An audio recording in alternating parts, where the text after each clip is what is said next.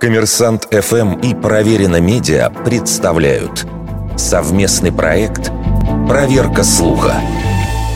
Правда ли, что в 1914 году на полях Первой мировой войны состоялось рождественское перемирие между немцами и англичанами? Поздравления, обмен подарками, угощения и песни. Сложно поверить, что на фоне противостояния враждующих армий такое было в принципе возможно. Ведь Первая мировая унесла около 9 миллионов жизней, и примерно треть из них пришлась на долю солдат Великобритании и Германии.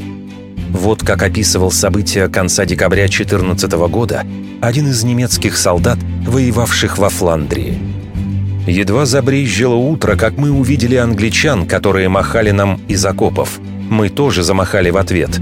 Наши выставили маленькие елки и зажгли на них свечи. Все вылезли из окопов, и никому даже в голову не пришло стрелять.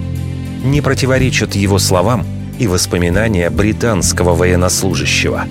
Я по-немецки попросил их спеть какую-нибудь народную песню. Германцы запели, потом спели мы, и обе стороны аплодировали друг другу. В результате установилось спонтанное перемирие. Первым делом предстояло похоронить погибших, тела которых ранее были недоступны из-за обстрелов. Затем солдаты обменялись подарками. Шоколадный торт, коньяк, открытки, газеты, табак.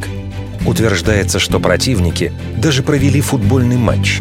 Но вот это крайне маловероятно. Вся нейтральная полоса была в воронках, да и вряд ли кто-то позволил бы солдатам играть в своей зоне. Перемирие завершилось через сутки. Как писал военный врач Джеймс Дан, «Я трижды выстрелил в воздух и вывесил флаг с надписью «Счастливого Рождества». С немецкой стороны подняли полотнище, на котором было написано «Спасибо». Появился немецкий капитан. Мы оба поклонились, отсалютовали друг другу и вернулись в окопы. Он дал два выстрела в воздух, и война началась снова. Вердикт. Большей частью правда. Правда.